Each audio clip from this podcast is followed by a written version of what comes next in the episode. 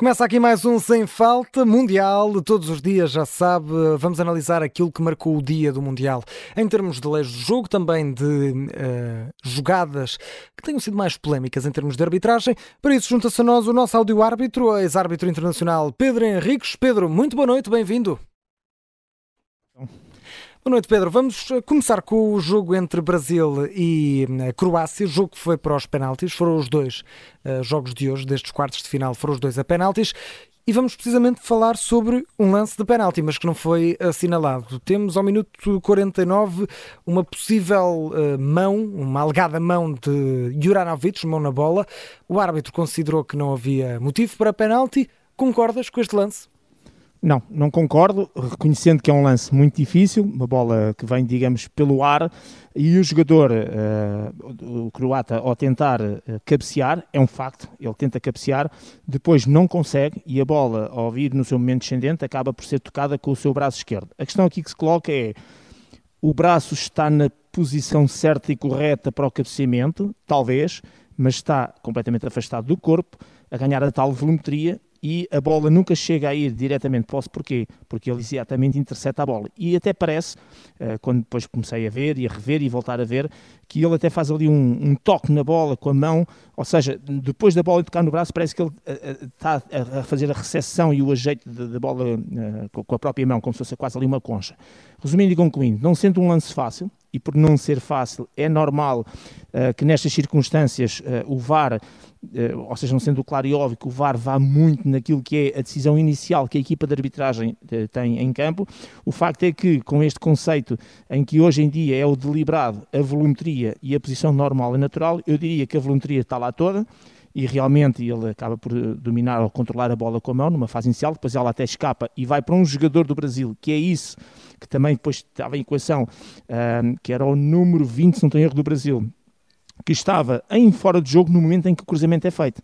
Só que está no fora de jogo e depois, quando ele vai, digamos, ficar com a bola, é depois da mão. Portanto, ele não toma parte ativa no jogo. Digamos que o fora de jogo seria se ele fosse discutir lá a bola com ele. E o fora de jogo era primeiro que a mão. Não. Ele primeiro há o toque da mão do jogador croata e depois é que a bola vai sobrar para o jogador do Brasil que inicialmente estava colado à linha e estava fora de jogo no momento do cruzamento lá. Resumindo e concluindo, o fora de jogo não se coloca aqui em questão, porque é posterior à mão, aqui é a análise da mão. No meu entender, na maneira como eu vejo as jogadas de mão, com, com base na lei e sabendo que é muita interpretação, e o árbitro fez a sua, o VAR também, eu faço a minha, a minha é que ficou um penalti para a favor do Brasil, repito, sobretudo pela volumetria e porque acho que, eh, como depois também diz na parte de quando explica a colocação dos braços, etc., que é ao colocarmos o braço em determinada posição, não tínhamos, entre aspas, a intenção de jogar a bola com a mão, pomos a jeito da bola bater no braço e daí sermos penalizados. É o que diz na lei. E, portanto, eu vou muito nesta base, que a voluntaria para mim é anormal. Não vou dizer que o braço ali não fosse bem a posição para o salto e para o cabeceamento, o facto é que ele falha e acaba por dominar, controlar, tocar a bola com a mão. Uhum. Para mim, pontapé de penalti foi do Brasil. Muito bem, e que ficou por assinalar. Pedro Henriques, vamos falar de outro pontapé de penalti, neste caso já no segundo jogo do dia, o último que acabou há pouco. Países Baixos 2, Argentina também 2.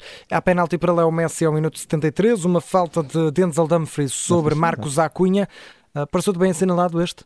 Sim, para mim sim, embora, também repito, tive a ver o lance várias vezes, portanto, por isso é que eu achei interessante puxar este, lance, até para as pessoas também perceberem que isto não é ciência pura e dura, não é matemática, e muitas vezes aquilo que pode ser a minha opinião, pode não ser a opinião de outras pessoas, e aceito claramente em lances que não são assim tão claros e óbvios. Aqui a questão que está é que, primeiro, o contacto do pé esquerdo do Denzel Dumfries no Acunha no pé direito é dentro da área. Portanto, tivemos o cuidado para parar a imagem e perceber que realmente as áreas, isto é, eh, as linhas das áreas, ou as linhas que delimitam as áreas, fazem parte das áreas que elas próprias delimitam, quer dizer que uma infração em cima da linha é como se fosse dentro da área, é considerado dentro da área, e quando paramos, percebemos que o contacto, o momento de contacto de pé esquerdo do Dumfries no pé direito do Acunha é dentro da área, portanto é sobre ali a linha e é dentro da área, portanto o contacto existe uh, naquilo que é a área de penalti.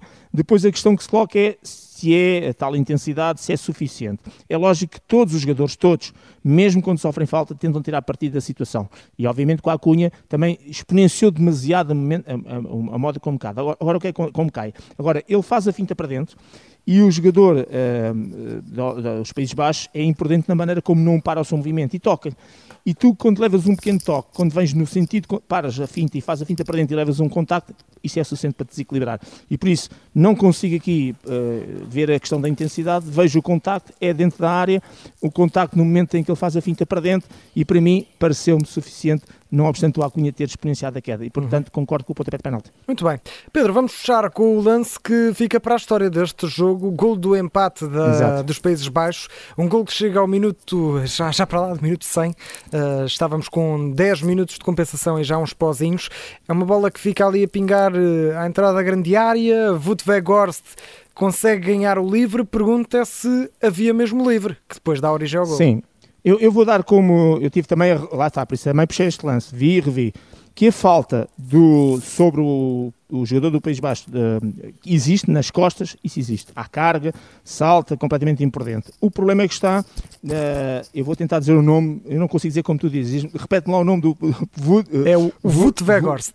Vut Vegorst, ok, mais ou menos como tu disseste. Está Portanto, ótimo, está ótimo. O problema é que ele tem o Paredes à frente e ele quase em simultâneo eh, também o carrega, dá-lhe ali um toque nas costas e com o pé toca-lhe no pé. É, aliás, é isso que os argentinos até estão a pedir. Estão a pedir na altura uma falta atacante. É muito difícil para o árbitro ver isso. O VAR não se pode meter porque é para a área. E eu também revi, voltei a ver. E entre o deve e o haver, eu diria que a falta uh, foi corretamente assinalada. Embora o jogador dos Países Baixos também esteja praticamente a fazer falta sobre o jogador argentino, o Paredes, mas a realidade é que a carga nas costas, o salto, aquela, toda aquela é muito maior, é muito mais evidente que o contacto que o jogador dos Países Baixos tem no Paredes. E por uhum. isso eu uh, aceito e, e, puxei este lance porque realmente é um lance depois de laboratório, fantástico, que dá exatamente o, o, o gol do empate e, portanto, era um lance com extremamente importância. Três uhum. lanços, todos eles muito difíceis de análise, uhum. uh, todos eles bastante complicados, também para percebermos que mesmo com árbitros e sobretudo com vídeo-arbitragem, não é assim trilimpo nem a par, porque tem muita interpretação. Claro, mas aqui muito bem explicado, Pedro Henriques, claro e óbvias são as tuas explicações uhum. e, portanto, encontramos-nos para mais um Sem Falta amanhã. Amanhã já sabemos que vai estar amanhã... em connosco. Amanhã é que é, não é? Amanhã, amanhã é que vai é Amanhã, Amanhã é que é. vai ser. Esperemos que com vitória de Portugal, o Pedro Henriques vai estar connosco durante o jogo, já sabe, Exato. para acompanhar todos os lances que vão acontecendo. Pedro, um forte abraço para ti um abraço, e até amanhã. obrigado. Até amanhã.